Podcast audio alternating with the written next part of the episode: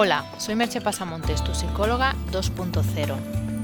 Puedes encontrar información sobre mis servicios de psicoterapia y de coaching, tanto online como presencial, en www.merchepasamontes.com. Allí también encontrarás links para la descarga de mis ebooks digitales. El podcast de hoy lleva por título Life Coaching, cómo mejorar El life coaching es un proceso de autoconocimiento, aprendizaje y mejora de nuestra propia vida. Aunque yo insista en que los procesos de coaching estarían indicados para tratar temas que puedan resolverse entre cinco, entre 3 a 5 sesiones, el caso del life coaching sería una excepción, porque en el life coaching partiríamos del supuesto de que la persona está básicamente bien, pero quiere una ayuda extra para llevar su vida hacia un nivel superior. Yo suelo llamarlo un proceso terapéutico a esto y enmarcarlo en la categoría terapia, pero creo que es más debido a mi propia formación que a otro motivo, porque las herramientas utilizadas en este caso concreto vendrían a ser las mismas. Un proceso de life coaching se inicia con una demanda por parte del cliente y un compromiso claro con su proceso de cambio. Mejorar cuando nos sentimos mal es relativamente sencillo, pues nadie quiere sentirse mal, pero hacerlo cuando nos sentimos básicamente bien es más complicado, pues supone abandonar nuestra zona de confort para ir a un lugar supuestamente mejor, pero que todavía desconocemos, y siempre hay un cierto riesgo de equivocarse. Pongamos por caso, por poner un ejemplo, que estoy en un trabajo que está bien, tengo un sueldo correcto y me siento bien tratado, pero creo estar algo estancado profesionalmente.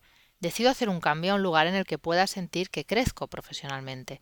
Es algo que puede salir bien o mal, pero en cualquier caso es un paso a dar si no quiero quedarme muy acomodado en algo que ya no me satisface totalmente. Las herramientas utilizadas en el life coaching dependerán de la formación y trayectoria de cada profesional. En mi caso serían las técnicas probadas dentro del campo de la psicología y el coaching, técnicas cognitivas, la pregunta, PNL, mindfulness, hipnosis, etc. Una de las actitudes fundamentales de un proceso de life coaching es la curiosidad. Cuanto más curiosos somos acerca de un tema, más se fomenta nuestra capacidad para aprenderlo.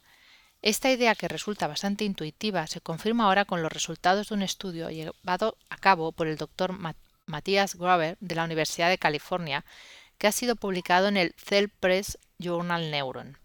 La curiosidad es una forma de motivación intrínseca, es decir, una motivación que nos viene de dentro. Cuando tenemos curiosidad por conocernos y saber quién somos realmente, damos pie a una apertura mental que nos permite profundizar más en nosotros mismos y conseguir de verdad hacer cambios. El doctor Matthias Weber encontró tres formas en que la curiosidad facilita el aprendizaje de algo.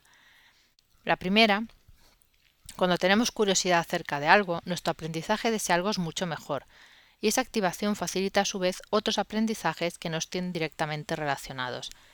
La segunda es que la curiosidad estimula los circuitos de recompensa cerebrales. Se activa la producción de dopamina, que es un neurotransmisor cerebral que nos proporciona sensación de placer. Y el tercer motivo es que esto a su vez incrementa la actividad del hipocampo.